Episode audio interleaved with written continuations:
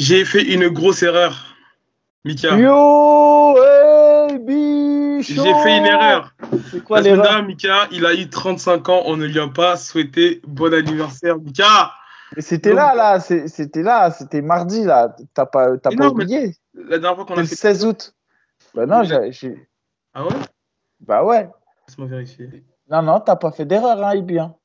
Ok, mais si, mais, je- mais si je t'ai envoyé par message. sur Là, c'était le 16 août, mais tu m'as, Ouais, cas, pas l'ai oublié. Je l'ai souhaité. Non, arrête de mentir, tu m'as dit, ouais, comme t'es pas au factory, tu cries tout le temps sur le factory et tout, bah je te souhaite pas ton anniversaire, tu m'as dit ça. Voilà, c'est c'est- Ah. c'est reparti pour un, pour un, pour un mensonge. Allez, tous ensemble. Eh, les gars, en plus, j'ai eu un beau cadeau d'anniversaire, je vous le dis. Je peux pas tout vous dire, mais je peux juste vous dire que j'ai fait le dégradé exprès pour ça, parce que j'ai dû faire une séance photo pour quelque chose qui se prépare. Donc, Allez, c'est- dis-nous les croustilles, Mika. Non, je peux pas, je peux, je peux pas tout vous dire. Après, bah, je peux juste vous dire que on m'a, on m'a fait une belle offrande. Voilà. On pourra, en- juste on, dire- on- on pourra en savoir plus quand alors? Ah, je sais pas, là, je, je suis pas en mesure de tout dire. mais ce que je peux vous dire, c'est, on m'a fait un beau papier cadeau. J'ai juste à, à le déballer. Bon, c'est effectivement, comme je vous ai dit, hein, je suis plus à la recherche de la performance, donc on m'a donné quelque chose de facile. Ah, ah, Mais- ah, ah, ah, j'ai ma petite idée, je pense que ça sent le Carlamoussou, Mickaël Le Roux. Ouais, ça. Non, mais, euh, je, je peux pas vous dire. En tout cas, ce qui est sûr, c'est que j'affronte pas un Français. Je- voilà, c'est tout Ouais, c'est parce que c'est un Allemand. Bon, je pense, peux que, pas je, tout pense vous que dire. ça, je pense que ça commence à s'officialiser. Je, peux, pas tout vous dire, moi. Je, peux- je peux juste dire ça pour l'instant. Je vous laisse cogiter. Vous verrez si. si, Je si- peux vous le dire, moi, je vous le confirme, pas Michel Leroux. Par contre, je ne sais pas quand est-ce que ça va se faire. Je pense que ça peut se faire soit au Common Event de Amin Ayoub d'Amila Plus 2, soit en décembre. Ça, ça reste, à, ça reste à voir. Je peux pas Je vais, dire. aller, je vais aller investiguer bien comme il faut alors. C'est bon là, Ah, c'est. ah, Investigue. Mais peut-être tu te trompes, peut-être tu te trompes pas. Moi, je laisse dans, je laisse dans le doute, mais tu verras. Tu En verras. tout cas, gros, gros, gros épisode aujourd'hui. Comme on vous l'avait teasé, on reçoit Cyril Gann et on aura un invité bonus, Farisiam aussi. Ouais, Donc, je pense que qui ça nous, va qui nous a, pro- qui nous a donné du temps, qui en plus euh, je, je le remercie par avance parce que euh, il s'était fait discret euh, suite, à, sa- à- suite à, à son dernier combat à l'UFC contre Terence McKinney. Ouais. Donc du coup content de le recevoir et, euh, et il manquera plus que Nassourdine, on va Nassourdine. l'avoir aussi. Et euh, il manquera plus que euh, Zara si on arrive à la contacter, mais pour l'instant injoignable. C'est ça. Donc, euh, en deuxième partie d'émission, on reçoit euh, Cyril Gann. On va revenir sur l'UFC Paris, donc ça va être un, gros épisode. Et en épisode, en cours de semaine, on recevra Fares. Pour la semaine prochaine, on reçoit Nicolas Haute aussi. On, on fera le, le, euh. La preview d'Ares et de l'UFC Paris. Et aussi, entre-temps, on recevra Nassourdine, euh, comme on l'a dit. Exactement. Voilà, c'est tous ça. les protagonistes de, de l'UFC Paris. Donc, euh, abonnez-vous, faites-nous plaisir, abonnez-vous. On vise les, les 10 000 abonnés là d'ici, je sais pas moi, d'ici même demain. Donc, abonnez-vous, soyez pas timides, soyez généreux envers, soyez généreux envers nous. Eh ouais, faites-nous euh, faites-moi un cadeau d'anniversaire, tout simplement. Exactement. Vous vous abonnez. En plus, c'est la chaîne d'AB, wesh. C'est un cadeau à AB qu'on fait, en fait. C'est pour AB, nous le-. AB, le jour où la chaîne elle va exploser, il va me lâcher, il va mettre sa carte bancaire. Eh, tu vas, tu vas m'envoyer un message sur WhatsApp, j'ai commencé à pas répondre. Genre, il n'y aura qu'une seule flèche.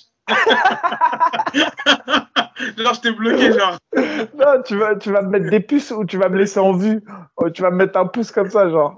En Bon, cas, passons, ouais, passons aux choses sérieuses. UFC 278, je suis choqué. Je suis choqué. Et en plus, j'ai été triste dans la soirée. Il n'y a rien qui allait dans cette soirée. Mais mes, mes Eh. trois poulains, eh, mes trois poulains, ils ont perdu. Incroyable. Je te laisse revenir sur les deux, deux avant-derniers combats parce que moi, j'ai suivi que le main event. J'ai vraiment du mal à faire des nuits blanches. C'est incroyable. Donc, euh, j'ai j'ai dormi. Je me suis réveillé juste pour le, pour le main event. J'ai pas réussi à rattraper, en fait, euh, le, le crocodile des Costa sur RMC, là. Bah écoute, alors, je, vais, je vais te dire moi ce qui s'est passé. Euh, déjà, combat Merab contre Aldo, euh, grosse déception.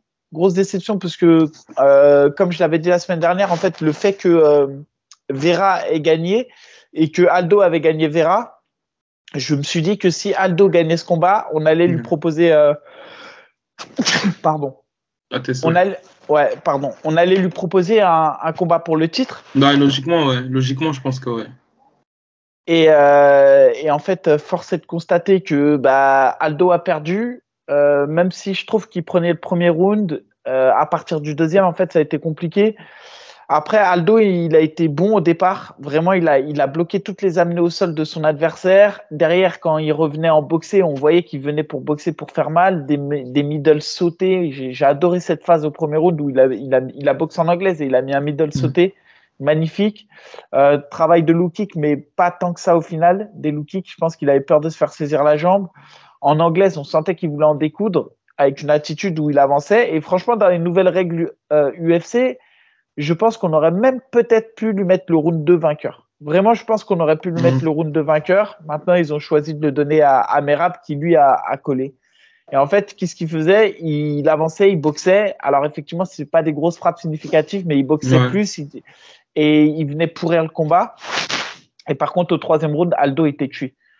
Et c'est là qu'on voit qu'Aldo il est plutôt jeune parce qu'il n'a pas réussi à, à récupérer et que euh, par contre il a défendu toutes les années au sol, mais, mais vraiment il n'a pas, il a pas réussi à récupérer. Et donc, euh, bah, je reste sur ma fin parce que Merab, euh, il a fait le nécessaire, mais je ne le vois mhm. pas comme un, un, sérieux potentiel pour aller chercher la ceinture. Bah, le problème, c'est qu'il s'entraîne avec, avec Sterling. Il l'a même dit à la fin, à la, sur le lorsque Jurgen lui donne le micro, il dit qu'en gros qu'il se fait battre tous les jours par euh, Sterling. Bon voilà, on voit qu'en gros ils sont vraiment frères d'armes qui, qui s'entendent ensemble. Donc je vois pas comment en fait euh, ça ça va un petit peu bloquer la catégorie. On sait que là José Aldo s'il gagnait ce combat, je pense que logiquement il prenait le vainqueur de bah, Dillashaw euh, Sterling. Bah je pense que c'est Vera hein. Vera qui se positionne clairement pour aller chercher la ceinture après sa performance contre Font euh, pour moi, euh, contre Cruz, pardon, excuse-moi, contre Font et contre Cruz, ben ouais, il est quand même sur quatre victoires. Il a battu Edgar, Font et Cruz. Le chaos qu'il a mis à, à, Cruz, il est incroyable. Mm. Euh, je pense que c'est lui qui se positionne pour euh, aller récupérer le, le vainqueur de Dillashaw contre euh, contre Sterling. maintenant, clairement, ouais, je suis, euh, je suis un peu déçu pour José Aldo parce que je voyais vraiment comme sa dernière chance pour aller chercher le titre. Exactement, c'est le dernier run, je pense. Et, et, voilà, et euh, bah, je pense que c'est définitivement la, la, fin pour, pour espérer voir un jour José Aldo revenir faire une ceinture. Et, et voilà pourquoi je suis déçu parce que. Non, franchement, non, parce que je l'ai vu le combat et, et j'ai vu qu'au troisième round, c'était dur pour lui physiquement et c'est là que tu vois que euh, c'est plus le même abdo. Euh. Ouais, après peut-être que c'était pas sa soirée parce que moi la manière dont il a tapé Rob Front ou la manière dont il a tapé euh, par exemple le Marlon Vera, je jure qu'il m'avait l'air d'être. Ouais, mais. Je vais pas dire au top de sa forme, mais il y avait un renouveau, tu vois. Ouais, et mais même parce autres. Yann, hein. Ouais, mais c'est pas des lutteurs. Là, c'est face à un lutteur, tu vois. À l'époque, un mec comme ça, je te jure, il l'aurait tué. Il, il, lui aurait fait ce qu'il a fait au premier round sur trois rounds et avec beaucoup plus d'agressivité. Comme avec, Mendes, par exemple. Ouais, exactement. Et là, on voyait, il n'y a, y a, plus la même explosivité. Et en plus, on est dans une KT en dessous. Sincèrement, j'y crois pas trop. Après, moi, je suis un pro Aldo de fou, hein, vraiment. Mais, euh, mais voilà, je pense qu'il a laissé filer euh, sa chance. Et surtout, je pense qu'il avait la possibilité de faire plus. Et je pense qu'il s'en voudra. Maintenant, c'est comme ça. Ensuite, il y a eu le Common Event, c'est Paolo Costa contre Luc Rockhold. Euh, moi, j'ai moi, en fait, il y a deux sons de cloche. Tu vois, quand j'en parle avec les, avec David, par exemple, et, et David Beer et, et Tar tous les deux n'ont pas aimé le combat. Tu vois, ils m'ont dit ouais non, c'est un combat de merde et tout. Et moi j'ai j'ai kiffé le côté euh, bagarre de saloon. Tu vois, j'ai kiffé le côté genre euh, ils se sont battus jusqu'à tout donner. Rocol, tu le vois sur euh, la fin du premier round, il a les mains sur les genoux, il continue, il va au troisième round. À la fin du troisième round, il pleure et il annonce sa retraite. Il, il a pas menti, tu vois, mm. il est allé au bout de ce qu'il savait faire et de ce qu'il pouvait faire. Mais, euh, mais j'ai senti que Costa était plus. Euh... Et Rockhold, il, a eu une mauvaise gestion en fait. Au premier round, je comprends pas pourquoi la première minute du combat, alors qu'il met des bons middle et tout, il a un bon travail de, avec sa jambe. Il, vient, il, va essayer de chercher la lutte, il se fait contrer en lutte, il finit sur le dos, il passe euh, deux minutes, trois minutes sur le dos. À la fin du premier round, il arrive à revenir avec un striking un peu puissant. Mais le premier round est pour Costa. Là, tu vois, Rockhold, il est épuisé, main sur les genoux. Donc là, tu dis, ah ouais, le premier round, il lui a laissé des traces. Et deuxième round, bah, en fait, euh, comment dire, mm. euh, Costa, il lui roule dessus. Il lui roule dessus, il avance, il le boxe contre la cage. Et c'est là que tu vois que Costa, euh, il est quand même limité, c'est qu'il trouve pas, malgré le fait qu'il touche, j'ai l'impression qu'il a pas de punch. Malgré le fait qu'il soit hyper puissant et tout, il n'a pas, le, pas le knockout power. par contre, il ultra domine Rockhold sur le deuxième round. Et au troisième round, et c'est là encore une fois que tu vois les faiblesses de Costa, c'est que malgré que Costa fasse un bon round, il amène au sol, etc. Non, il se fait amener au sol même. Et il arrive à retourner, mais euh, il prend des sacrés contres. Il prend deux crosses pleine bouche. Après, il bouge pas. Hein. Et c'est vrai mm. qu'il les a encaissés. Mais quand même, je me dis face à un gars de la KT à 84, euh, type euh, Vettori ou Adesanya et tout, il se peut qu'il se couche là-dessus. Euh, même euh, par exemple un, un Asur euh, Imavov, je, je, pense qu'il peut battre un, un, Costa avec une bonne intelligence de combat. Je pense qu'il bat Costa sur un, un 5 round. Après, Costa, Costa, il est dangereux sur trois rounds parce que le premier round, il est difficilement gérable. Franchement, il a une puissance telle que c'est difficile de, de, gagner le premier round face à lui. Mais après, il a un déficit de cardio qui est énorme. Et voilà, c'était un peu un combat ambiance de saloon, mais moi j'ai kiffé le combat et, euh, et je comprends pourquoi euh, ils ont eu le, le, fight of the night. Après, il faut dire que c'est aussi un retour de, de record après trois ans d'absence. Hein. Et même avant ces trois ans d'absence-là, il était à, je crois, un combat par année. Peut-être depuis qu'il avait perdu la santé ouais. Bisping, il n'était pas vraiment actif. Je pense qu'à un moment donné, il avait même délaissé les MMA. Euh, même, je suis sûr qu'il avait délaissé les MMA pour. Pour ouais, il fait une carrière de mannequinat. Exactement, ouais. Donc. Euh... Mais. Voilà il a montré de belles choses. Hein. Ouais. Excuse-moi. Moi, j'ai trouvé qu'il avait un jeu de jambes de ouf, un bon, et j'ai pas compris sa volonté d'aller lutter. Je te jure, j'ai pas compris sa volonté mm. d'aller lutter face à un mec qui est surtout frais au premier round, hyper puissant. Ouais, et il a, il a, essayé d'exploser avec des middle et tout, ça marchait bien, mais mm. j'ai pas compris sa volonté d'aller lutter. Et, euh, et, voilà, mais Luc Rockhold, moi, j'apprécie le voir combattre, j'ai toujours kiffé le voir combattre. Ouais. Et et voilà, c'est vrai que c'est pas quelqu'un qui est connu de la nouvelle génération, j'ai l'impression, mais euh, faut, faut. Arrête, je pense que le fait qu'il a voulu aller lutter, parce que, mis à part son, son joli striking, euh, il a, il a des, des grosses armes au, au sol. Hein. Non, mais bien sûr, il a, mais. Il a voulu exploiter les faiblesses de Costa, ouais. Costa, je te jure, c'était solide. Il l'a bloqué, il a sprawlé, il a. Franchement, c'était. Et surtout au premier round, la manière dont il va chercher le sol à la première minute du, du premier round, mais c'était c'est suicidaire face à un mec comme Costa. Et, euh, et, je pense qu'il y a une erreur de gestion d'énergie derrière. Et ça a été du... En fait, il a été dans le rouge. Et je pense qu'il a jamais réussi réellement à, à récupérer du, du, cardio. Et voilà. Bah, donc, euh, en tout cas, Costa avec un meilleur cardio que d'habitude quand même, à noter. Mais je sais pas si c'est du fait que euh, Rocold était mort qu'il a, du coup, qu'il a, il a pris le dessus. Donc, euh, donc voilà. Mika, le main ouais. event, la tragédie qui s'est passée hier. Bah, tragédie, déjà le premier round, le premier round, déjà, j'ai été surpris de ouf. Gros première amenée au sol de. Euh, c'est la première fois que Ousmane mange le sol. Hein. Première fois que Ousmane mange le sol sur de la gréco avec un crochetage très simple au milieu de cage. Hein. Ah, il l'a pas du tout respecté. Non, il a eu chaud, a... hein. Ousmane, Ousmane, il a eu chaud au premier round. Hein. Mais Mika, je sais pas si c'est dans cette émission-là qu'on qu'on avait parlé du sol d'Ousmane, mais je te le jure, j'en avais parlé depuis son premier affrontement contre Masvidal. J'ai toujours eu un gros point d'interrogation sur le sol d'Ousmane. Dans le sens où même lorsqu'il emmène Masvidal, tu sais, j'avais l'impression de voir Ousmane comment, je te jure, hein, tu sais, lorsqu'il est dans la garde, dans la garde de Masvidal, André une tortue qui, tu qui essaie de patauger.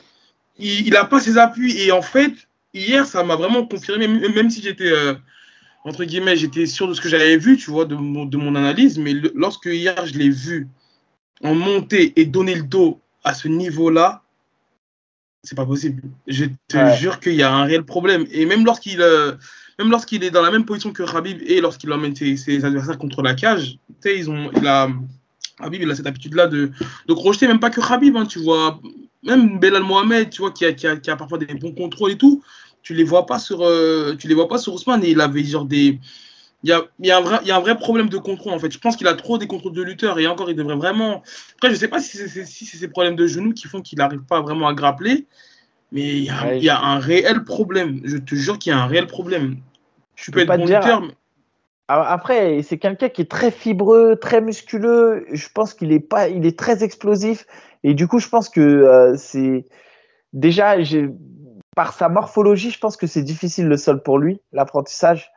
Euh, après, la deuxième chose quand même que je retiens, c'est que j'ai manqué de respect involontairement à Léon Edwards. Vraiment, je l'ai dit. Je, je pensais que. Léon Edwards. Je, je, pensais vraiment que euh, Ousmane allait lui marcher dessus euh, littéralement ah, pendant 5 rounds. En vrai, c'est ce passé. Ouais, mais attends, attends, attends. Parce qu'il y a quand même, donc, il y a quand même le fait que, effectivement, ensuite, il a perdu le round 2, 3, 4, on va y revenir. Mais au premier round, il a créé une surprise de ouf. Et crois-moi que son niveau de sol à Edward, je le croyais pas à ce niveau-là. Le body lock qu'il a mis, la manière de contrôler, la manière de frapper et tout, il est précis. Il a un vrai niveau de sol. Et d'ailleurs, au deuxième, troisième, quatrième round, à un moment donné, il touche le dos, il se met direct en garde papillon. Il a un vrai sol, euh, Edward. Je pense qu'on a tous sous-estimé le sol de, de, de Léon et qu'au final, il a un vrai bon sol. Même sur sa gréco-crochetage contre, contre RDA à l'époque, j'avais vu qu'il était bon, mais j'ai toujours dit ouais, mais c'est parce que, euh, comment dirais-je, Rafael Dos Anjos, il est sur la fin, etc. Ou j'avais vu son sol aussi face à Gunnar Nelson, etc. Mais ma parole que c'est un problème, euh, Léon Duarte, c'est vraiment un problème. Maintenant, je suis d'accord avec toi que le round 2, 3, 4, il m'a énervé. Il m'a énervé parce que quand tu vois le premier round et tu vois le 2, 3, 4, tu te dis, mais attends, comment il peut baisser les bras aussi facilement? En fait, il a accepté, il s'est fait amener au sol. Ou peut-être que c'est l'ego de Ousmane hein, qui a pris un coup. Hein. Parce que Ousmane, il a, il, a, il a accéléré sale quand même. Il a Ouais, ouais, si, si, si. Tu vois qu'Ousmane, je pense qu'il a pris un coup, mais c'est vrai qu'il a aussi, en fait, euh, tu vois qu'il a baissé les bras mentalement, euh, même quand, lorsqu'il retourne dans son coin, je crois, entre le deuxième ou le troisième round, tu vois qu'il, mentalement, ça va plus trop, parce qu'en fait, bah, c'est le déroulé du combat, on va dire, c'est le scénario auquel on s'attendait tous. Euh, Ousmane qui vient lutter, qui l'emmène à plusieurs reprises, tu vois, mais euh, je sais, sais pas si c'est une, une erreur, parce que je comprends pas l'anglais, mais de ce que j'ai pu voir des, traductions, entre le quatrième et cinquième round, apparemment, tu as Trevor Whitman qui dit Ok, il nous reste 5 minutes, tu peux le mettre KO. Tu vois C'est ce que j'ai cru voir sur Twitter. Après, ça, voilà, à vérifier. Je sais pas s'il a vraiment dit, ça, tu vois. Mais donc, je me dis Voilà, bon, après, voilà, c'est une erreur qui arrive. Hein. Je, pense que ça rien de dire qu'il aurait dû sécuriser le combat. Mais le KO, franchement, il a un problème. Et je te jure, je, pense que c'est vraiment le plus gros braquage en, en combat de championnat. Moi, je, suis d'accord. Euh, en fait, le truc, c'est que je voudrais pas qu'on minimise sa victoire parce qu'il y a quand même deux choses. C'est que, une, euh, il est, euh, Ousmane l'a frappé. Il l'a il l'a touché. Et il y a quand même Léon Edwards, on peut, on peut dire ce qu'on veut, même s'il avait une attitude passive où il, mettait, il se mettait en mm. monkey guard et tout, mais il n'a pas bougé, frère. Il a, il a pas bougé, il est resté face à lui et il a accepté. Et c'est là qui m'a étonné, c'est même là qui m'énervait, c'est qu'il acceptait la courte distance sans rien proposer. C'est vrai qu'après, il n'avait euh, pas vraiment l'air en danger à ce moment-là, à part sur quelques coups qui sont passés, mais il m'avait pas l'air trop. Et carrément, je voyais plus Ousmane en danger sur des contres à ce moment-là. Ouais, mais Ousmane, il a bien travaillé avec son jab. Hein. Il a bien travaillé, euh, vraiment, tu vois. Mais par contre, euh, là où Ousmane, on voyait qu'il faisait du dégât à Covington sur sa boxe, il lui faisait mal. Ou même quand on a vu sur Masvidal, euh, il, a, il, a, couché Masvidal quand même en anglaise. Euh, on s'est dit, ouais, Ousmane. Euh, et là, c'est là que j'ai vu aussi deuxième qualité chez Léon Edwards. Et c'est pour ça que j'insiste quand même sur le fait que c'est pas non plus le braquage du siècle qui sort de nulle part. C'est qu'il a un menton et il a une intelligence de combat. Ça veut dire qu'à un moment donné, il était mort dans le film je pense, euh, peut-être même éteint psychologiquement ou je ne sais pas.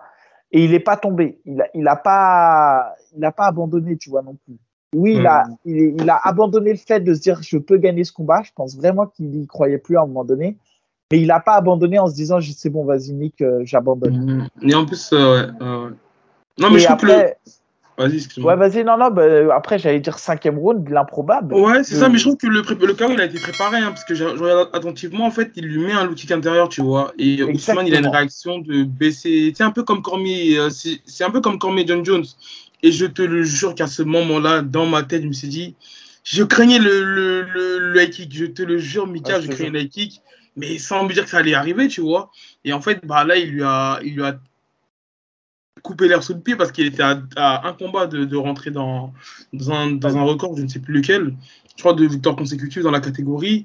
Euh, le stat aussi des 100% takedown de défense brisé aussi. Et on a vu Ousmane sur le dos, donc je pense que là, c'est. Tu vois, par exemple, je pense que c'est une très logique face à Covington. Je pense vraiment que Covington va vraiment, vraiment mettre l'accent sur, euh, par exemple, sur la lutte, tu vois. Exactement. Bah, en fait, je, je sais même pas. Euh, alors, après, il faut pas, faut pas nier. Hein. Euh, encore une fois, la performance de Léon.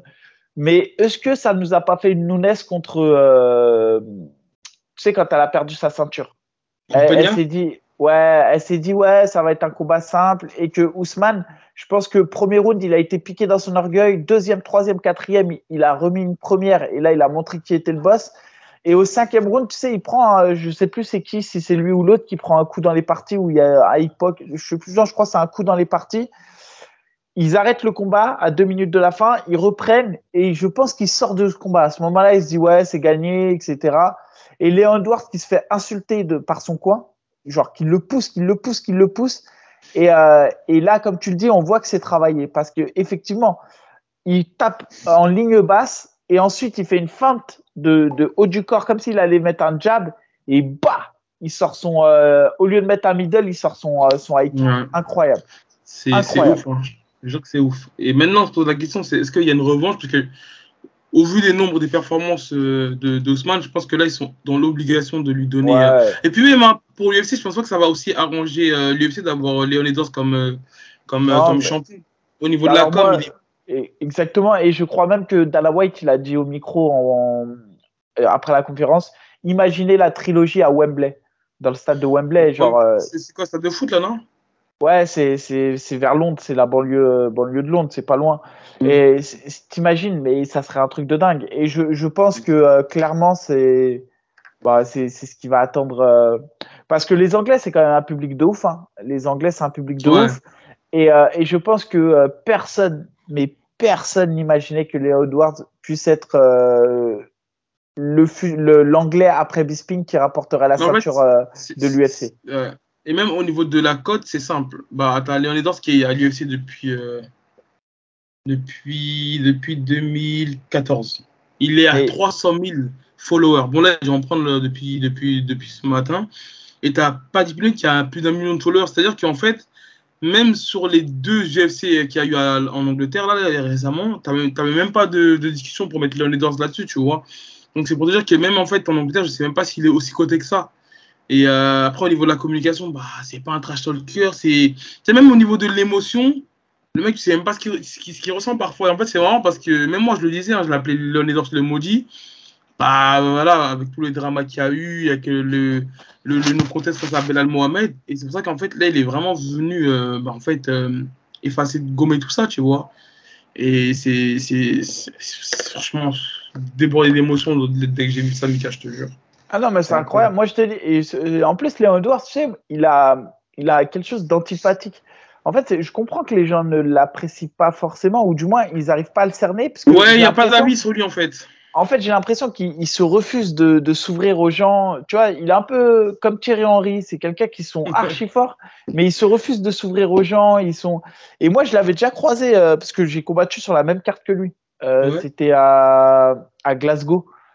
Euh, et, en plus, j'avais gagné. Et comme j'avais gagné, bah, du coup, je m'étais mis en tribune et tout. Et ce mec-là, tu vois, dans les vestiaires et tout, jamais, tu vois, entre combattants, quand tu es du même coin, tu te regardes, tu dis, ah, bonne chance ou good luck, tu vois, en anglais.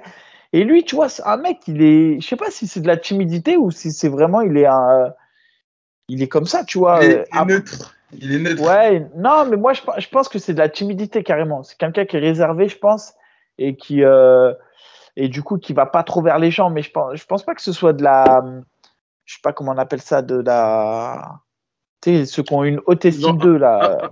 Insociable, non? Non, associable, associable, mais tu peux être insociable parce que c'est une grande timidité et tout. Mm. Ça, c'est la conséquence. Mais ce que je veux dire, je pense pas qu'il soit un but de lui-même, tu vois. Je, je pense pas que ce soit une une sorte de, de, il snob pas quoi. Je pense qu'il est vraiment comme ça. Il est, il est, c'est quelqu'un d'introverti, un peu timide, je pense, qui, qui n'aime pas forcément euh, prendre la parole ou autre. Je sais pas. Mais en tout cas, je comprends, je comprends que l'UFC ne soit pas arrangé par sa victoire, vraiment. Bien sûr. Surtout que l'UFC euh, était euh, de plus en plus faisait des appels de phare pour organiser en Afrique et tout. On voyait que ils, avaient l'impression, enfin, ils, ont un public là-bas et ils voulaient, ils voulaient conquérir le marché de l'Afrique. Et, et, je pense que la défaite d'Ousmane fait mal. Mm. Mais après, honnêtement, je, bon, même si ça va pas être aussi facile que ça, une trilogie, mais pour moi, il a toutes les armes. Après, peut-être qu'il y a aussi, aussi, et j'ai l'impression ça, c'est une manie de pas mal de, de lutteurs lorsqu'ils prennent go striking, j'ai l'impression, j'ai vraiment l'impression qu'ils délaissent un petit peu leur sport de prévention, tu vois. J'ai pas mal d'exemples là-dessus, mais pour citer que Ousmane, bah, par exemple, là, le fait qu'il se fasse emmener, après, je pense aussi qu'il ne s'attendait vraiment pas à se faire emmener. Attends, hein, parce que Ousmane, quand même, il l'a amené combien de fois dans le combat? Il l'a amené presque 8 fois ou 9 fois. Hein. Franchement, il a été, il a été sur le dos plein de fois. Hein, il, y a eu peut-être peut deux takedowns à chaque round, peut-être, enfin, après le deuxième. Ouais, c'est ça, 8 ou 9 fois presque. Et même au premier round, hein, Ousmane, il perd le premier round parce que derrière, euh, Edwards, il fait un meilleur travail au sol. Mais sinon, euh, jusqu'à deux minutes de la fin, c'est, euh, euh enfin, Ousmane euh, domine hein, le, le, combat. D'ailleurs, même au, au, deuxième, troisième, quatrième round, franchement, c'est une domination nette et, et précise. Et même au cinquième round, en vrai, s'il n'y a pas ce, mm-hmm. s'il n'y a pas le, le high kick. En, en, fait, je, je peux pas me dire que ça fait en fait, ça va faire bouger la catégorie parce que là, si euh, Ousmane y gagnait, bah en fait, il avait battu deux fois Covington, deux fois Masvidal. Non, mais il y a, il aussi, il y a Shimaev. Hein. Shimaev, il peut rentrer dans l'équation. Hein. Bah, parce que, par, exemple, euh, Shimaev, euh, je pense qu'en termes d'opposition de style, etc., ça colle mieux avec Léon Edwards qu'avec euh, qu'avec Ousmane. Bah, regarde, Shimaev, là, il est booké par, euh, il est contre Nadia. Si, si Nadia venait à gagner Shimaev, en fait, ça va vraiment chambouler le, le... Ouais, mais ça va chambouler la catégorie, tu vois. Vois, vois l'inverse. Si Shimaev gagne euh, Nadia, faut pas oublier que euh, Edward, son dernier combat, c'est Nadia. Hein. Ouais. C'est pour ça, je te dis qu'il y a. Il n'y a pas eu Belal Mohamed non, il y a eu draw, il y a eu no contest. il y avait eu un no contest pour un APOC ou je sais pas quoi. Ah ouais, c'est vrai qu'il a pas été actif depuis. Hein. Je te dis, euh, Eduardo, et au final, ça lui donne raison, hein, le fait que, euh, comment dirais-je. Euh, ouais, il voulait pas affronter Covington, il voulait, pas, il voulait, il voulait attendre son tour. Mais, par, contre, là où je suis pas d'accord avec toi, c'est quand tu as dit que Ousmane, il a oublié son, son, son, son bagage élémentaire, c'est la lutte, parce que moi, sur ce combat-là, justement, j'ai retrouvé un Ousmane qui voulait vraiment lutter. Bah, j'ai l'impression, Mika, qu'il voulait lutter lorsqu'il a vu que son, sa, sa, sa boxe en volume n'impactait pas vraiment. Bah moi, au premier round, eh, dès le premier round, dès les deux premières minutes du premier round, il va chercher la lutte. Hein. Dès les deux premières, re-regarde le combat. Et après, c'est parce que Edouard au sol, c'est ce que je te dis, il est solide. Il a mis sa garde papillon, il s'est relevé, etc. Et que par contre, là où je te rejoins, c'est que Ousmane au sol, qu'il soit dessus ou en dessous, c'est pas terrible. Mais euh, en fait, là, ce qui est marrant, c'est que tu as vu, Ousmane, il avait ce, on va dire, cette aura d'invincibilité. Il, bat, il bat des fois Covington, il, il, bat Gilbert Burns, il bat. Il a, il bat tous ceux qui sont dans le top 10, il les a battus, il me semble. Tu vois mais, maintenant, ouais, tu vois, maintenant que c'est euh, que c'est Léon Edwards, bah, tu as qui a, qui a réagi. Tu as aussi une vidéo qui tourne, tu as Covington qui réagit, bon, même si c'est pas trop bien là-dessus. Mais là, tu vois qu'en gros, il se disait, ah, ben, en fait, euh...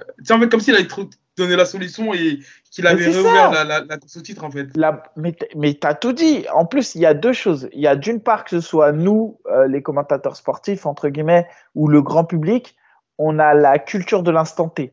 Ça veut dire que euh, ce qui nous intéresse, c'est l'instant T. On s'en bat les couilles de ce que tu as fait euh, il, y a, il y a 10 ans, 5 ans, 7 ans. Si tu as pris une rouste à l'instant T, on commente l'instant T. Ça veut dire que là, on est dans les commentaires de l'instant T.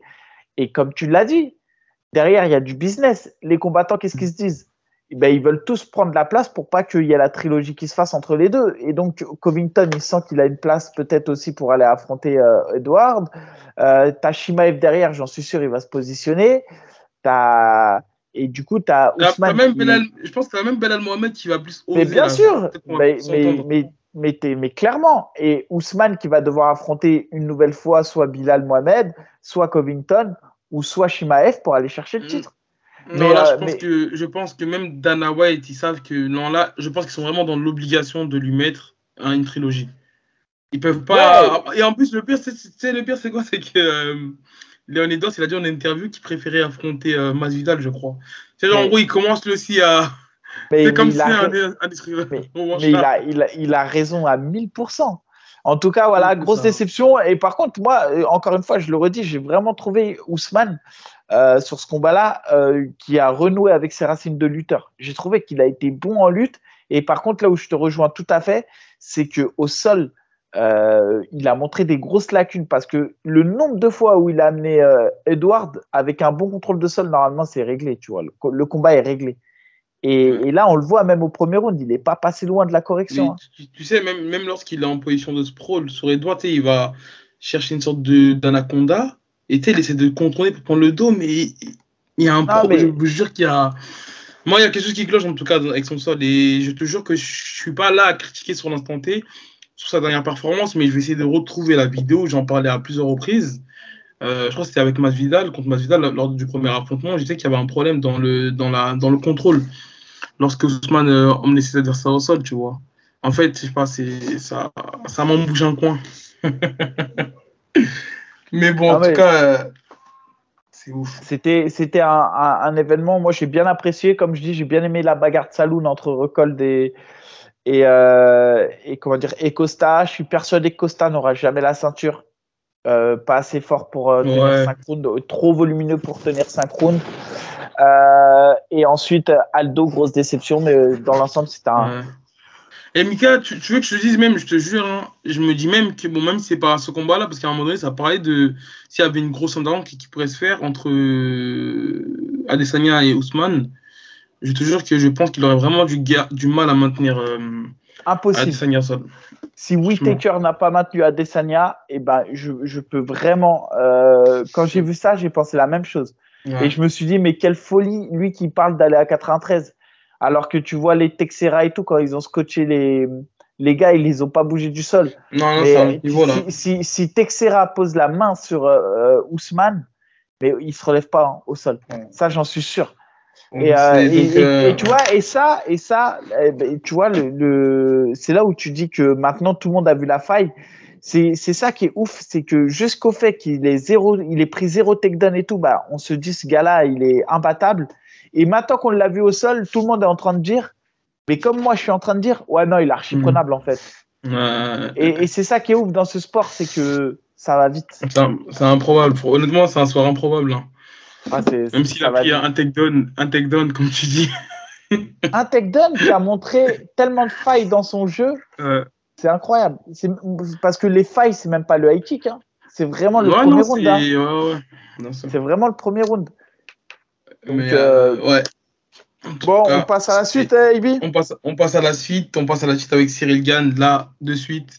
Et non, abonnez-vous, abonnez-vous, abonnez-vous. Je vous ai dit, on vise les 10 000 avant la fin de l'année. Ah oui, pour mon anniversaire. Regardez, pour l'anniversaire de Mika, il y a, y a l'un des meilleurs hebdomadaires, c'est vous qui le dites, euh, sur les MMA. Il y a des interviews, il y a des embedded. Là, on vous a ramené la crème de la crème euh, comme invité. Qu'est-ce que vous voulez de plus? Donc, abonnez-vous, faites-nous plaisir.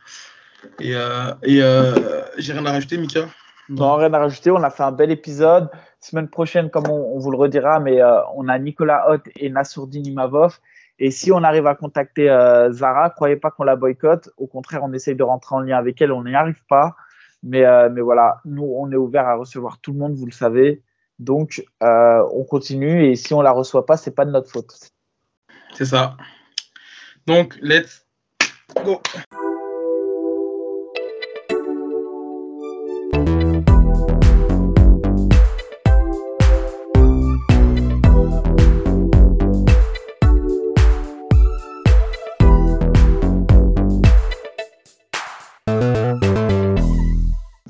Comme on vous l'avait teasé, monsieur Bon Gamin est bien parmi nous. Bon Gamin, comment ça va? Et merci d'être présent euh, dans le Weekend AB Show. Non, ça fait plaisir, ça fait plaisir, euh, mon boulot. Ça, bah, ça va, écoute, ça va très bien. On a J-13, donc en pleine préparation, on se sent bien physiquement. Euh, et j'ai même pris le luxe de profiter de la famille ce week-end parce que c'était assez spécial. La famille est descendue des États-Unis. C'était la première fois que les petits-enfants se retrouvaient, les petits cousins se retrouvaient tous ensemble et tout. Et euh, voilà, de retour sur la capitale et demain matin, on reprend le charbon. J'ai même repris ce soir, toi. Ça t'a permis d'être ressourcé avant le combat? Ouais, c'est ça, ça fait du bien. Ça fait du bien. Bah, ça va, euh, tu, tu m'as évité de te poser la fameuse question conne euh, comment tu te sens avant une prépa? Ouais, ça, ouais, ah, là, ça va, ça va, on se sent bien. On se sent bien, on est bien. Et, et le, le, fait que ce soit à, tu sais, pour le public français, moi, je trouve il y a eu un engouement de ouf c'était autour de ton combat au mois de janvier contre Nganou. Ça a vraiment été pour moi le, combat qui a le plus hypé la France entière, hein, là pour le coup. même plus qu'aux États-Unis, je pense.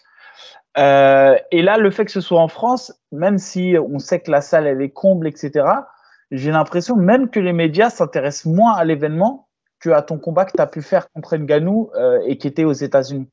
Est-ce que tu ressens la même chose ou non? Tu, tu... Oui, euh, en toute honnêteté, oui, oui, oui, oui, en toute honnêteté, oui. Alors après, il y a peut-être le facteur, euh, tu sais, mois d'août. c'est con, mais peut-être, tu vois, les gens sont moins présents euh, sur la capitale, y compris les médias, les gens sont en vacances, on le sait, tu vois. Donc peut-être que toutes les machines, tous les, tous les trucs sont pas vraiment mis en route. Alors c'est clair, pour le mois de février dernier, mois de janvier, je sais plus ce que je dis c'est vrai qu'il y a eu un engouement qui était assez. Euh, et puis c'est là où on a vu d'ailleurs au niveau de ma hype, euh, on a vu un step de plus, tu vois, parce que vraiment, bah, c'était mondialement en plus. Hein. C'est vrai que ce combat-là a pas mal hypé, ouais, a pas mal hypé. Euh, là, un peu moins. C'est quand même. je pense que ça va quand même se, mettre en route semaine prochaine, je pense. ouais, là, on a vu RMC qui ressortent quand même pas mal de choses. RMC qui sont vraiment pour le coup, qui se positionnent comme la chaîne en France de MMA, on le voit, ils, signent de plus en plus d'orgas et ils font des, des, vrais, des vrais documentaires. On le voit là sur Nassour, aussi, tu vas avoir un documentaire dédié, même sur l'histoire du MMA. Mais c'est vrai que moi, euh, point de vue extérieur, qui suis fan de MMA et tout, bon, je, l'attends avec impatience, parce que en plus j'ai des copains qui sont sur la carte, etc. Donc on a envie de voir ce qui va se passer. Mais je sens dans l'engouement général autour de nous, par exemple, nous, la chaîne, elle a vraiment décollé, c'est grâce à, entre guillemets, à vos combat.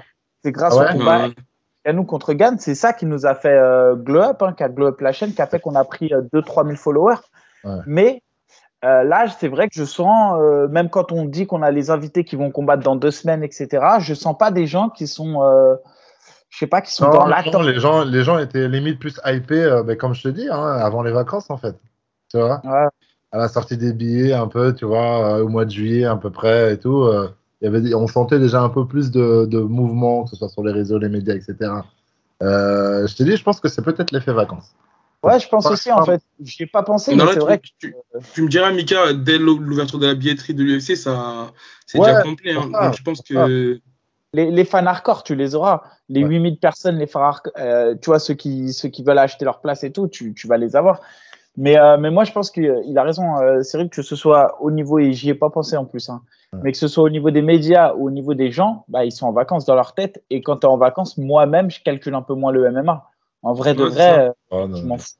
les choses, et Cyril, j'ai une petite question. Entre ta, ton dernier combat là, face à Nganou, parce que voilà, avant ça, tu avais le statut d'invincibilité, et maintenant, on va dire que tu as connu ta première défaite. Est-ce que tu sens une différence au niveau de l'entraînement, au niveau de, la, de, la, de, ta détermination ou ta motivation, ou plus, on va dire, au niveau de l'approche du combat? Tu sens qu'il y a une différence? Il y a des choses qui ont été mises en place pour aller chercher justement des différences. Euh, notamment ce côté que j'ai. Euh... Je, je m'en foutisme Ouais, euh, en vrai, c'est ça, tu vois. Et même, il y a un autre facteur où on met beaucoup le doigt dessus avec Lopez, c'est le côté où j'ai un fusible euh, dans ma tête qui fait que tu me verras rarement fatigué lors d'un combat, tu vois. Ouais. Et même du coup lors d'un sparring à l'entraînement. Mmh. Sauf qu'on sait très bien que pour aller chercher plus, il faut qu'à l'entraînement, on donne deux fois plus. Et justement, on a mis un peu ce doigt là-dessus, et on, parce qu'on veut avoir une belle condition pour ce combat-là, c'est un peu l'objectif. Et donc, on a mis le doigt dessus, et donc on essaie de se faire mal. On essaie vraiment de se faire mal là-dessus. Et, euh, et, moi, de mon côté, euh, j'ai quand même pas mal réfléchi sur moi-même. Tu vois, des fois, tu sais, quand tu te retrouves seul, que tu t'entraînes, tu sais, où tu te poses ces fameuses questions de la vie et tout, et, euh, et tu dis, bon. C'est quoi les questions de la vie? Non, genre, tu sais, es là, les questions existentielles, genre, je veux dire. Par rapport à toi-même, je parle. Et tu vois, là, je, je me posais des questions du genre Bon, euh, vas-y, bon gamin, en fait, euh, c'est comment là, tu vois, je veux dire? On fait quoi? Qu'est-ce qu'il y a? Ouais, ok, c'est pas un truc, donc t'as toujours rêvé quand t'étais petit peu. Ouais, euh, même maintenant qu'on est là, viens, on fait, viens, on fait le taf, vraiment, genre. Mm. Tu vois? Viens, on s'entraîne vraiment dur, viens, on fait les choses à fond, tu vois. Là, ces temps-ci, j'ai un peu ça dans ma tête, tu vois. Ces dernières semaines, j'ai un peu ce truc-là qui vient dans ma tête en mode.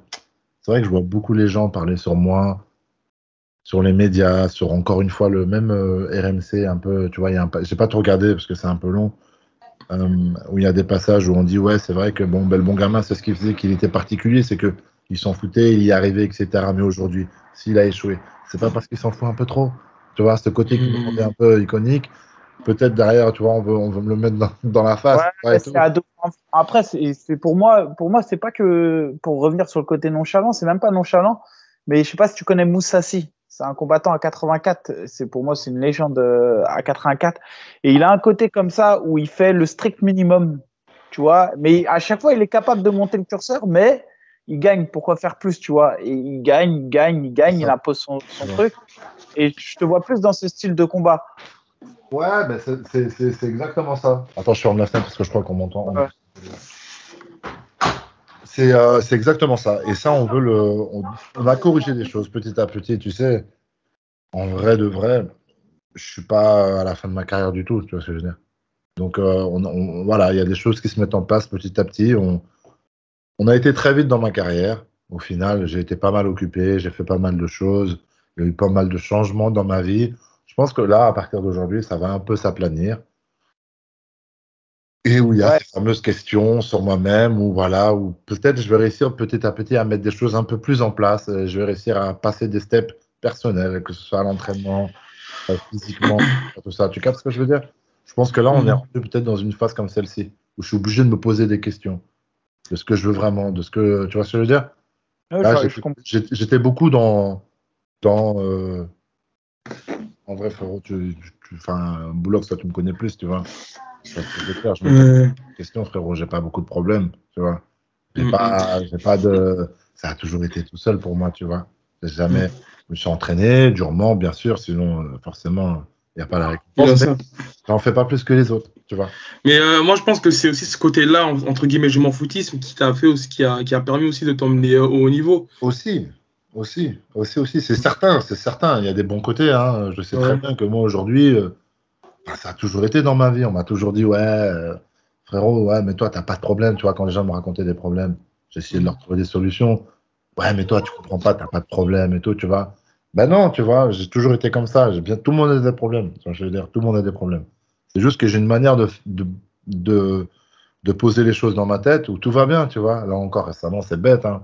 Le dernier truc, t'as vu, t'étais là, boulot, la semaine dernière, je me suis fait voler ma moto au gym. Ouais.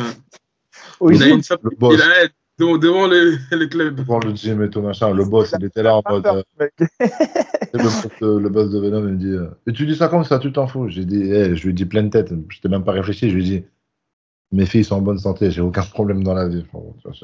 Et en fait, ça a toujours été ça dans ma tête. Aujourd'hui, le MMA, c'est ça pour moi. J'ai pas de problème avec le MMA, j'ai pas de problème avec me tape avec quelqu'un, ça me rajoute pas de pression, tu vois, j'ai pas de problème avec ça, tu vois. C'est quelque chose que j'embrasse, que j'y vais et j'enjoy vraiment le process. Genre, je suis content d'être là, j'ai pas de problème et j'y vais et, et c'est ce qui se ressent de toute manière, je pense. Et aujourd'hui, on arrive à des moments où ben, je suis dans l'eau du panier, j'ai une première défaite, j'ai peut-être, des- et c'est sûr, j'ai des lacunes, et puis il faut mettre le doigt dessus, et puis là, il faut aller chercher plus loin, tu vois, il faut essayer de creuser un peu plus. Je pense qu'on est sur, euh, sur cette phase-là. Justement, et justement, la, manière dont tu réagis à ça, euh, qui est plutôt la bonne, puisque tu le dis toi-même, tu as, pointé le doigt sur des trucs et, et tu dois aller plus loin que ce que tu faisais jusqu'à maintenant. Euh, Est-ce que justement, c'est pas ce combat, on va dire moi, ce que j'appelle les combats cicatrices Parfois, c'est des combats même qu'on gagne, mais qui sont dans la dureté. Est-ce que il, t'a pas manqué dans ta carrière un combat ben c'est- aussi de la faute de tes adversaires, entre guillemets, mais un combat un, un combat où on t'a mis une opposition dure et dans lequel tu aurais pu gagner, mais même de manière serrée en te disant Ah ouais, c'est chaud quand même. Euh, tu vois, un peu comme euh, Shimaev. Shimaev, là, quand il a affronté Burns. Euh, Burns, en fait, là, il est revenu un peu sur ses propos, tu vois. Il Ouais. a dit oh, Ok, bon, euh, j'ai vu des trucs qui n'allaient pas, il a gagné de justesse et là, maintenant, il sait mettre le doigt sur des trucs. euh, parce qu'au final, vous avez eu un peu, si on fait un parallèle, Ouais. Ouais, je bloque, c'est le- la, la garderie, c'est bon. Mais tu vois, si vous faites un parallèle, Shimaev et toi, c'est un peu ça. Vous avez fait une ascension de ouf.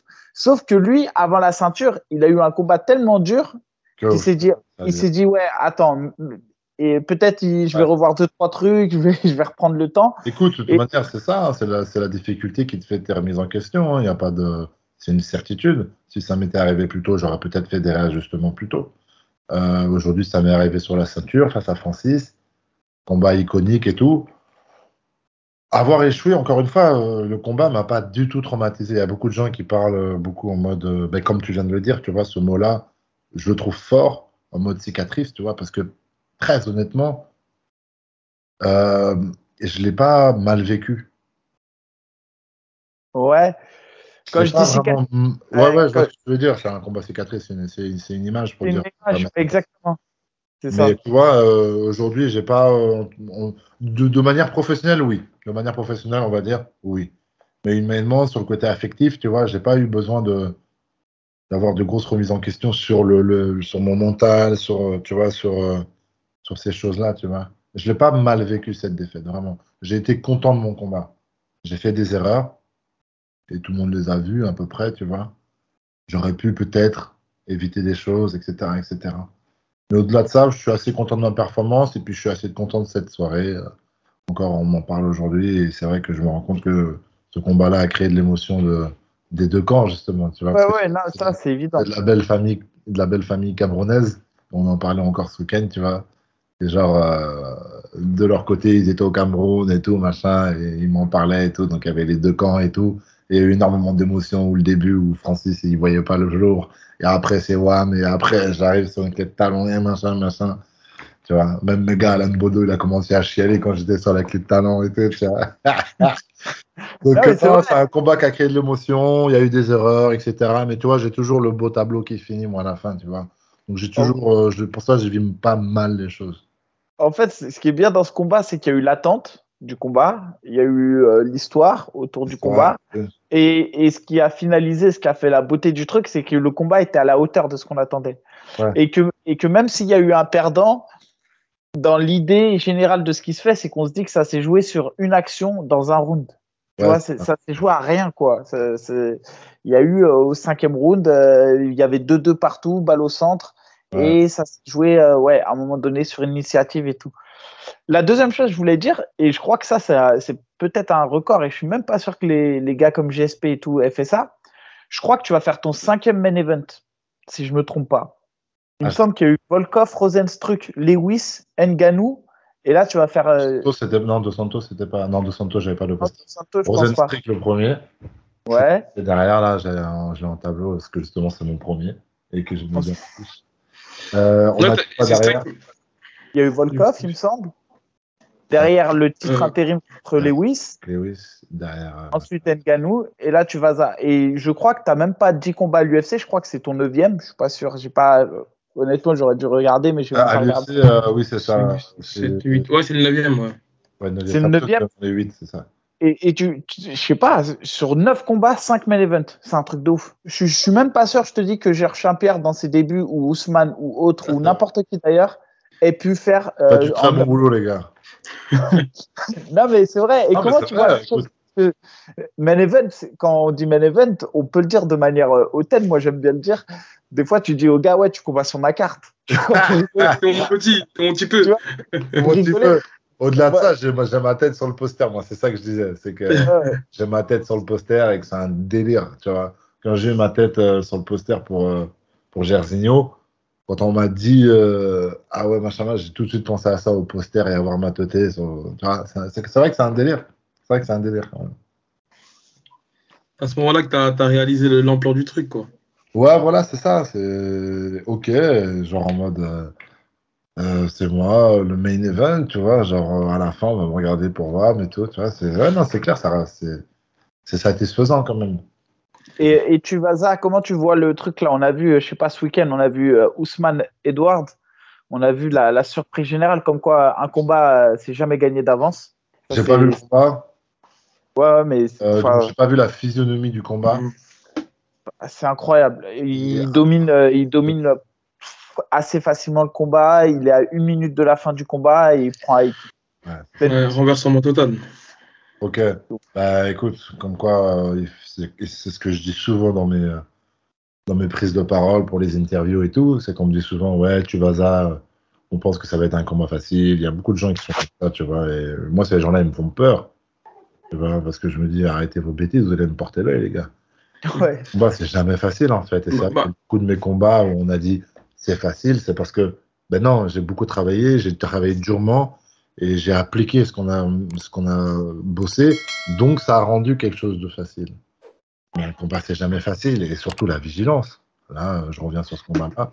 Il faut être euh, là, Taïtu Vaza, si ça va jusqu'à la décision, pareil, jusqu'à la dernière minute, je vais devoir être vigilant. c'est des gars qui te, qui te touchent et qui te font tomber, tu vois. Donc, euh, ouais, non, tu dis, Mika, la vigilance, c'est super important. Bah, après, ça va, c'est que tu as déjà affronté, on va dire, ce type, stratégiquement, tu as déjà affronté ce type d'adversaire. Voilà. à Derek Lewis ou à, ou à Jarzinho. C'est pas du nouveau. Contrairement à lui, je pense pas qu'il ait déjà affronté un adversaire qui se déplace autant que toi et qui serait comme toi, tu vois. Ouais, non, c'est sûr. Mais encore, encore une fois, ça peut donner un combat facile. Mais encore une fois, je vais devoir être vigilant jusqu'à la fin et je vais devoir bosser et donner. Et, la vérité, c'est que bah, j'aimerais bien finir le combat avant, tu vois. Ouais. comme chacun de nous, on aime bien finir un combat avant la fin. Euh, voilà, si c'est possible, j'irai chercher. Encore une fois, j'ai ce, ce, fusible en moi qui fait que euh, je prends pas les coups. Pas que j'aime pas les coups, hein, mais je prends pas les coups et je suis très vigilant. Et, et encore une fois, j'espère que c'est ça qui va me faire gagner le combat, tu vois.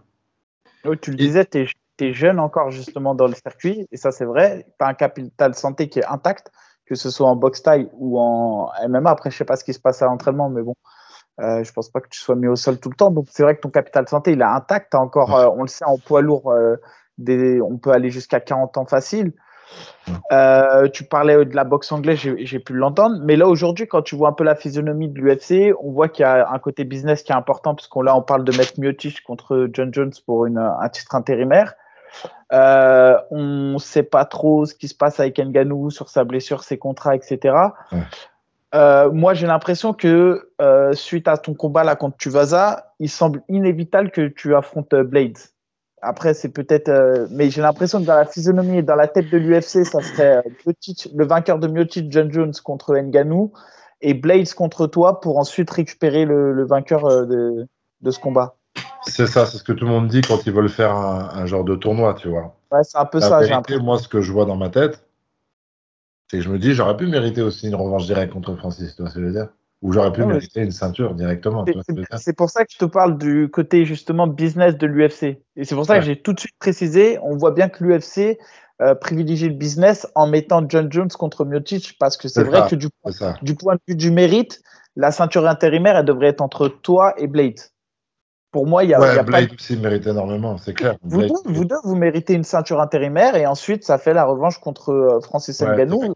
Mais bon, après, on a le, le briscard euh, Miotic, qui euh, lui n'a pas démérité et puis qui a quand même un statut, euh, qui a une carrière, donc on se dit bon. Et, et qui a quand même le droit aussi à sa revanche pour le titre. lui a donné la chance à Francis. Bon, quand même pas mal de combats après, mais, mais lui, il n'a pas eu sa chance. De, tu vois ce que je veux dire? Donc c'est assez légitime aussi. C'est pour ça, c'est assez voilà. D'un point de vue personnel, chacun, pense que John Jones, c'est une Rosta, tu comprends? Et moi, de mon côté, je me dis, bon, j'étais à ça dans ma ceinture. Euh, on n'aurait même pas eu ces discussions-là. Et euh, je me dis, euh, ouais, j'étais à rien de gagner le combat. Je, je vais y retourner tout de suite, tu vois. Puis on me remet là-bas, tu vois. Donc je me dis, bon, vas-y, tranquille, on met ça. Derrière, j'aimerais bien être contre le vainqueur de. Contre, pour, pour le gold, quoi, pour la ceinture. Mais bon. Et, là, clairement, là, tu, tu veux une revanche contre Nganou ou euh, là, c'est quoi tes objectifs Genre, après ce combat-là, tu le gagnes avec brio, tu, tu, demandes la ceinture directement derrière ou tu patientes pour euh, peut-être avoir peut-être aussi un money fight contre John Jones ou... Ça se tente, hein. En plus, ils aiment bien ça, les gens, tu vois, quand tu appelles les mm. choses, quand tu parles, etc. etc. Et c'est pas impossible que j'ouvre ma bouche et que je dise, les gars, euh, remettez-moi la ceinture tout de suite, tu vois. Ou même la ceinture intérimaire contre John Jones. Tu vois On achète, tous. on achète tous. Ça se vend bien.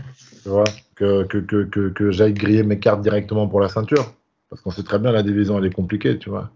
Donc, euh, non, écoute, peut-être que j'ouvrirai ma bouche. Encore une fois, peut-être que l'entertainment euh, et l'enjaillement du combat, si je le finis, si je le gagne et que je le finis bien, me poussera à aller chercher à prendre la parole.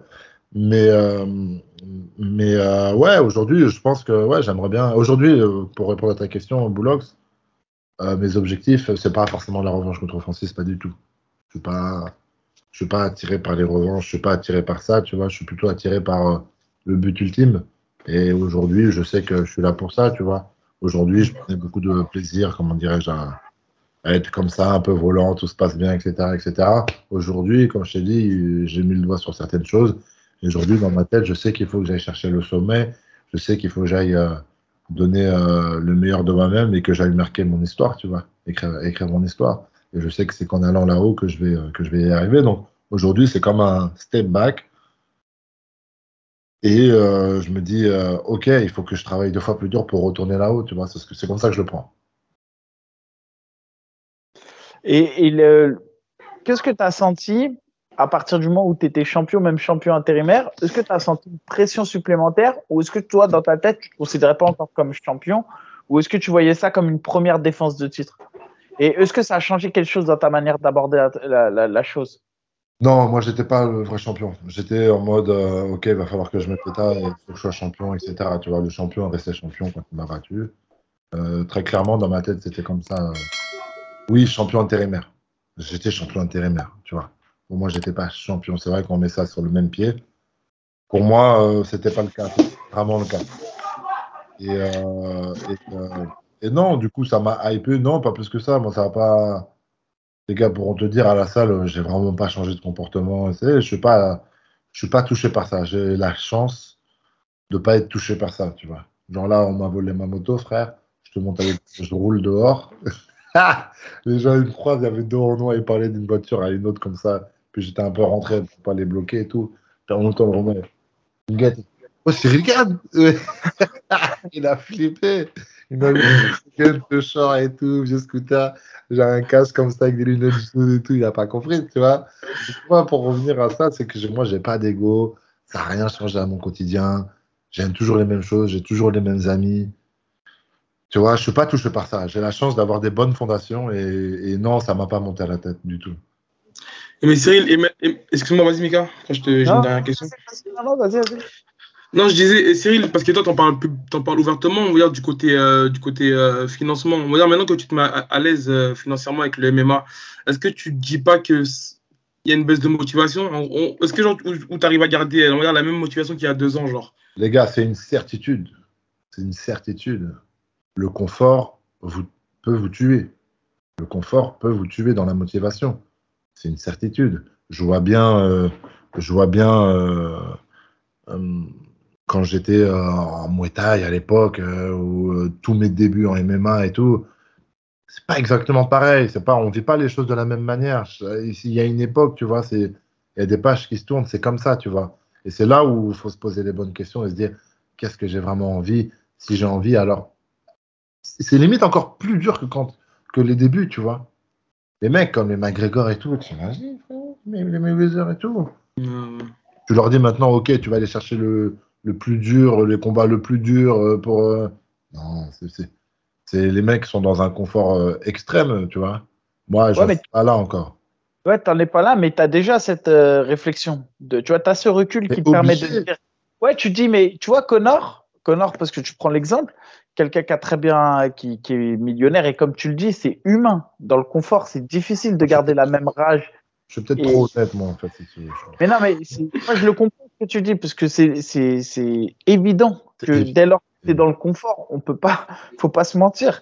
C'est le confort appelle à, la fainéantise quelque part, entre guillemets, tu vois, tu es, relax. Et tu vois, Connor, lui, tout le temps dans sa tête, il se dit qu'il peut aller chercher le top 1, top 2. Et à chaque fois, bah, les retours, ils sont durs pour lui parce qu'en en fait, il a toujours la, la vida, la fiesta, on le voit. C'est un gars qui aime la fête et qui profite de la vie. Et derrière, il y a toujours le côté, j'imagine, combattant qui est en lui, qui croit en lui, parce que c'est quelqu'un qui croit en lui, ça, on peut pas non, le. Je pense qu'il croit en lui, je pense qu'il croit toujours il y, a la, il y a la réalité, comme tu le dis, du haut niveau, où tu as des mecs comme De Oliveira, Makachev, qui sont des gros mangeurs de pierre. Et en fait, tu vois qu'effectivement, c'est plus compatible la vie euh, où tu vas faire la fête à Ibiza, à Saint-Trope et tout, et, le, le, haut niveau, le très très haut niveau. Tu vois, j'ai l'impression vraiment que c'est pas compatible. Et toi, tu as déjà le recul de dire que l'argent va faire qu'à un moment donné, tu poseras la question, ouais. C'est ça, moi je l'ai toujours dit, de toute manière, j'ai dit, je me verrais peut-être pas aller jusqu'à 40 ans, tu vois, si j'ai coffré un peu, etc. Et puis comme je le dis encore aussi assez souvent, j'ai jamais rêvé quand j'étais petit d'être un champion de MMA. De toute manière, j'ai compris de MMA à 28 ans, j'en ai 32. Euh, donc donc il y a tous ces facteurs-là qui font que c'est clair, tu vois. Francis qui a traversé la mer, comme on dit, euh, comme tu dis, les gars qui ont mangé des pierres et tout, ils doivent avoir un truc en eux euh, bien plus profond et bien plus puissant que ce que, que, ce que je dégage. Tu vois, je suis trop honnête, moi je suis un ouf, tu vois, mais tu vois, je te dis la vérité. Donc ça revient à dire que oui, quand il y a un peu de confort, etc., je pense que chacun de soi, comme tu dis, le confort appelle un peu à la fainéantise. Et ça, faut faire attention, parce que moi, à la base, je suis un gros fainéant. À la base, je suis un gros fainéant. Boulox aussi, je pense que c'est un gros fainéant. Moi aussi, je suis Bien. feignant. C'est- Franchement, je suis un feignant. on, est, on est tous lazy. On est tous lazy de ouf. Et donc, et donc c'est là où il faut se remettre en question. Et, et voilà, où tu te poses des bonnes questions. Et, et après, voilà, tu, tu- tu te remets en route et tout. La chance que j'ai, c'est que je suis amoureux des sports. Tu vois Je suis vraiment amoureux des sports. Si tu me poses la question, est-ce que je kiffe ce que je fais? Je surkiffe ce que je fais. Tu vois Quand je suis dans la cage, j'adore cette sensation. Je me sens vraiment bien quand je suis dans la cage, tu vois plus que quand je faisais du Muay Thai ou quand je faisais du basket, etc. Tu vois il y a un autre truc, surtout par rapport, je pense aussi, c'est ça qui aide, au stade dans lequel je suis rendu dans ce sport-là. Mais donc, euh, donc j'ai pas de problème avec ça, tu vois. Je kiffe toujours aller à l'entraînement, me péta, jouer, esquiver, remise en cheminée, babam dans la bouche d'Alpha, me prendre des jabs d'Alpha, tu vois. C'est Genre, tu vois, la concurrence avec et tout. J'ai débité plus que toi, il y a quoi, machin, tu vois.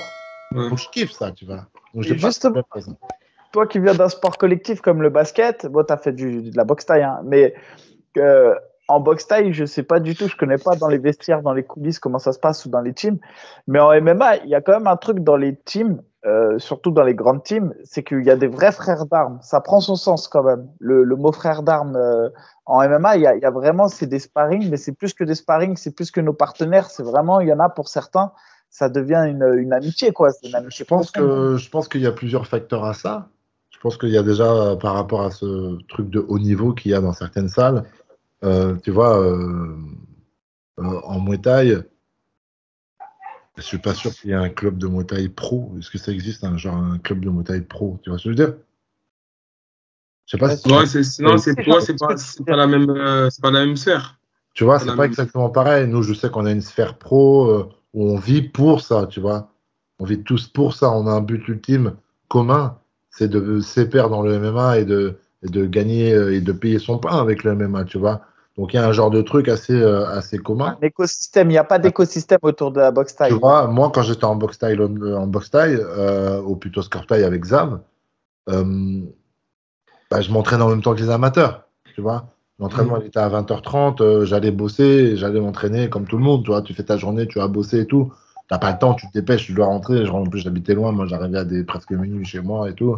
Bon, tu, vois, nous, tu viens à la salle, tu peux passer la journée à la salle et tu vas être avec des gars qui vont passer également la journée à la salle avec toi, tu vois.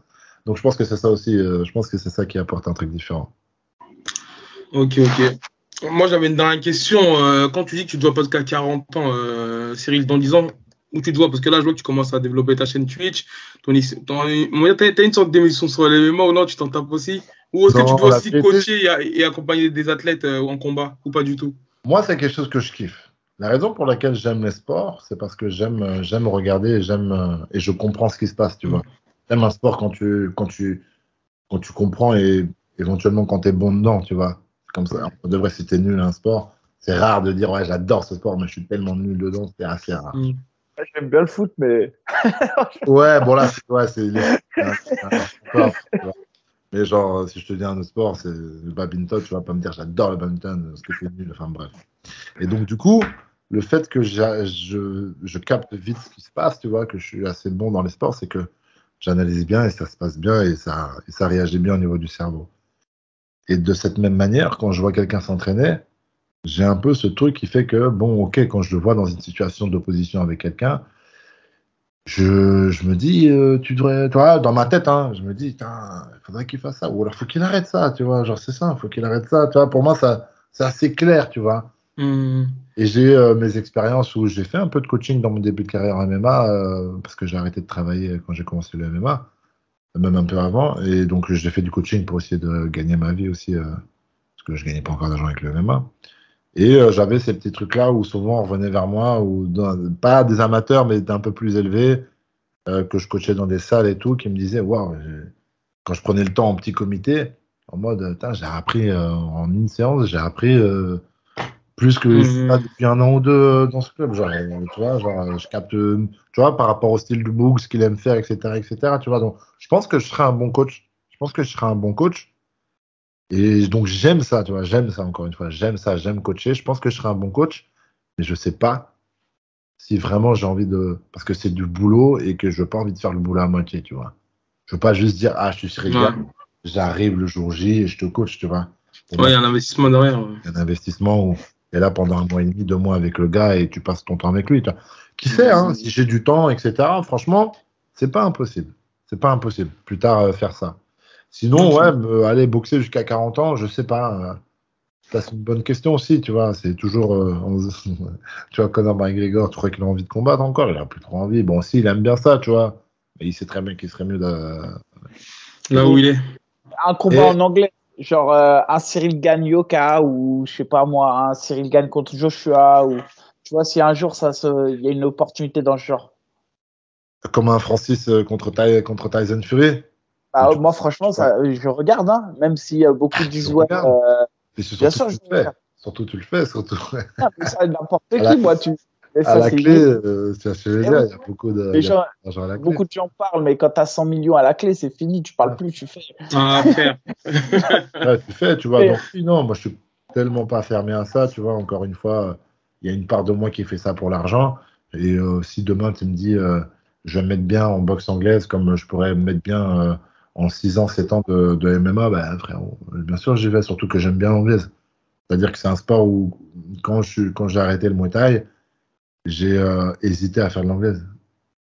J'ai été 50-50 avec le MMA. Et j'ai croisé Fernand Lopez, il m'a montré, c'était à côté de la maison, et, et, euh, et tu vois, ça va beaucoup plus vite le MMA, l'UFC, puis tout ce qu'il me proposait, etc. Comparé à ce qu'il y avait de l'autre côté, il n'y avait pas photo, tu vois, c'est pour ça que j'ai choisi le MMA. Tu m'aurais fait l'inverse, je serais parti en boxe anglaise. Et Bark Knuckles, euh, Cyril, parce qu'on a vu, par exemple, là, il y avait Mike Perry, MVP, là, qui sont affrontés au Bark Knuckles. Si tu as une proposition alléchante, parce qu'on sait que ça, c'est un petit peu, je sais même pas si on peut appeler ça un sport, ça te tenterait ou pas du tout? Moi, en vrai, les gens pensent que j'aime pas la bagarre, tu vois. Les gens pensent que j'aime pas la bagarre, que, que j'aime pas prendre des coups parce que j'en prends pas beaucoup, parce que, tu vois, je reste pas beaucoup dans la boîte, etc.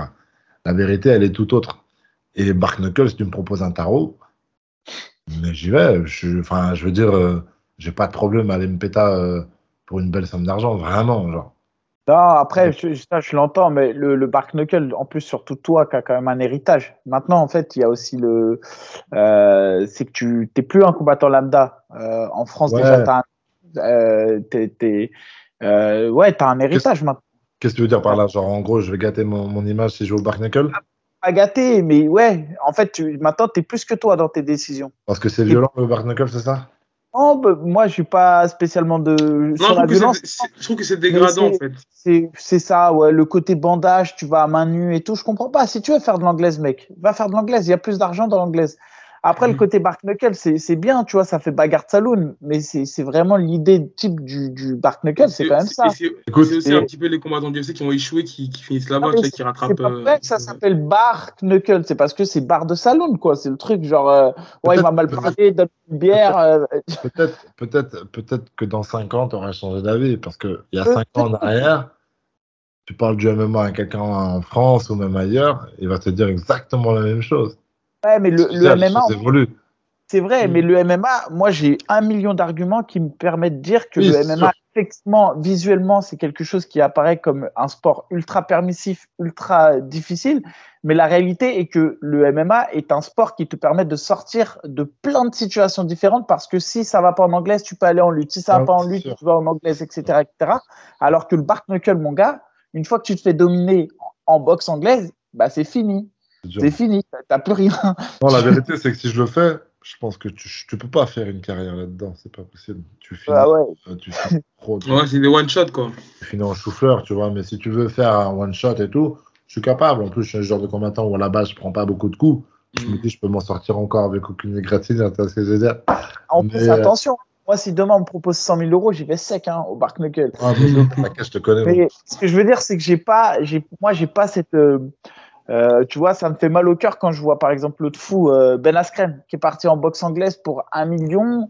Euh, Ouais. Lui, il a un héritage quand même quelque part. Tu Ouais, vois, je il- capte ce que tu veux dire, je capte ce que tu veux Mm. dire. Bon, après, on est dans une ère où les gens comprennent un peu quand même, tu vois. Ouais, bien sûr. Et après, il y a la réalité financière. Ça, c'est, c'est la vraie réalité. Il y a le truc inévitable. C'est c'est pas comme si on te de te, sans vouloir dénigrer ou quoi, mais de te prostituer, tu vois. Tu vas quand même te péter, tu vois, il n'y a rien. C'est quand même quelque chose où les gens euh, respectent tout de même que tu sois monté sur le ring face à un mec. Bon, ben, t'as perdu, t'as perdu, tu vois, je veux dire. T'as prêté ça. J'entends. Et pour le, pour le mot de la fin, moi, je pense que ce que les gens ils, voudraient savoir, c'est pas forcément un, un croustille haute, mais à l'UFC, s'il y a un truc qui t'a marqué, un truc que les gens ignorent parce que ça se passe dans les coulisses ou autre, ou je sais pas, un truc qui t'a marqué, toi, quand tu voyais l'UFC de l'extérieur, quand tu as commencé à, te. Je suis rentré dedans et, l'UFC, et que quand tu l'as vécu de l'intérieur, tu t'es dit, ah ouais, c'est différent quand même. Enfin, est-ce qu'il y a un truc qui t'a marqué à l'UFC particulièrement? Est-ce que quelque chose m'a marqué particulièrement à l'UFC Ou dans le MMA du haut niveau, tes relations avec Dana White, tu vois, n'importe quoi. Est-ce qu'il y a un truc, tu vois Non, d'une, parce que moi j'ai toujours été. Euh, j'ai l'air un peu euh, virevoltant, mais je suis très conscient de ce qui se passe autour de moi. Et que je comprenais déjà ce qui se passait à l'UFC, etc., etc., plus ou moins. Je sais pourquoi les gens font ci, je sais pourquoi les gens font ça. Je sais que Dana White, c'est pas mon ami. J'ai l'expérience aussi de la vraie vie, tu vois. J'ai beaucoup travaillé avant de faire du sport. Et dans la vraie vie, c'est la même chose, frérot. Ton patron, c'est pas ton ami. Fais, bien la part des choses. Et aujourd'hui, je l'applique aussi dans mon sport, tu vois. Dana, demain, s'il doit se séparer de moi pour une question d'oseille, il le fera. Je suis pas son ami. Tu vois ce que je veux dire? C'est pour remettre les choses dans le contexte. Tu vois ce que je veux dire? Donc euh, aujourd'hui, je sais quelles sont ses attentes. J'ai pas de, puis j'ai pas de problème avec ça. Mais non, non, à aucun moment j'étais surpris par ce genre de choses. Un truc un peu plus subtil malheureusement, parce qu'il n'y a rien de bien concret euh, qui m'a euh, surpris. Euh, un truc un peu plus futile qui m'a surpris, c'est Bruce Buffer. Bruce Buffer et, sa manière. Et le bug est en transe. je te parle pas quand il actionne. Je te parle avant. C'est parce qu'avant, tu le vois pas, toi. Il n'y a que nous dans la cage qui le voyons. Bien les spectateurs, mais nous, on le voit de près. Frérot, tu lui fais ça, il ne voit pas. Il est droit comme ça. Comme s'il allait se péter il, se prépare. Il est au milieu, toi tu es là, ton gars il est là, il y a les camarades et tout, il est avec ses fiches, il regarde, il est là, boum boum boum, il regarde en face, il te voit pas. Je lui faisais des coucous à un moment donné, genre il dit waouh, le boug est concentré. il prend vraiment ça au sérieux. Concentré de fou malade. Genre, y a, bon, voilà, c'est une petite anecdote, tu vois, mais à chaque fois que je le vois, c'est pour ça que je le respecte beaucoup, parce qu'il bosse vraiment, tu vois. Il est vraiment là et tout, puis son énergie est bonne, et puis bon, ben, c'est un bosseur aussi dans son domaine, tu vois. C'est la petite. Euh, pas, c'est une figure emblématique de. Ah, une figure emblématique aujourd'hui. Il fait partie de l'UFC, mais très clairement. Plus que, plus, que, plus que la plupart des combattants. Ben, c'est vrai, comme les ringers d'ailleurs.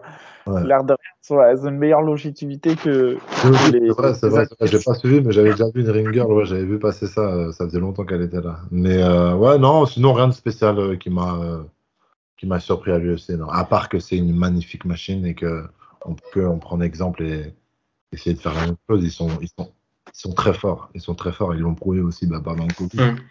Pendant le Covid, euh, s'arrête. Euh, des gars, ils se disent, on on va pas s'arrêter et tout. On va trouver des. Ils ont, ils ont amplifié le truc carrément. Tu vois ce que je veux dire? Avoir de... Pour moi, c'est une machine de guerre, l'UFC. Donc ça, c'est Parce que tu ne vois pas de l'extérieur. Mais c'est aussi cette manière où, que nous, à Arès, on veut faire c'est que d'un mec que, tu ne connais pas, tu en fais une rosta en peu de temps, tu vois. Abdul, c'est le meilleur exemple, hein, je trouve, parce qu'il était fort, ça, il n'y a pas de souci. Son talent, on le connaissait tous. Pour les initiés, encore une fois, pour les fans de MMA, tout le monde sait. Mais les Français ignoraient qui était Abdul. Et c'est vrai qu'on voit que le Ares, quand même, euh, a une force euh, médiatique parce que Abdul, aujourd'hui, est connu en France et alors qu'il était inconnu malgré son talent euh, il y a quelques temps. C'est ça, ça, c'est un très bon exemple pour Ares, mais voilà, voilà, gros respect pour cette machine qui est l'UFC. Vraiment. Il faut vraiment comprendre qu'il faut un immense. Vraiment, vraiment. Bon, bah écoute, c'est bon pour, euh, pour moi en tout cas. AB Ouais. Non, on va te laisser le mot de la fin, Cyril. En tout cas, merci d'être, euh, d'avoir été parmi nous, d'avoir, d'avoir donné de ton temps. Ça fait un plaisir. merci les gars, c'était avec plaisir. Merci pour l'invitation et continuez à bosser, continuez à faire ce que vous faites parce que ça prend et quand ça prend, faut, faut y aller encore deux fois plus fort, les gars. Faut se poser des questions, savoir où on va les craindre. pronostic quand même. Donne-nous ton pronostic pour ton combat. Pour mon combat, euh, euh, allez, on va dire troisième round. On arrête et pour, troisième round. Euh. Et pour Nassour contre Buckley? Et pour Nassour contre Buckley, euh, un petit TKO, euh, un petit TKO, allez, pourquoi pas un petit KO Un petit KO.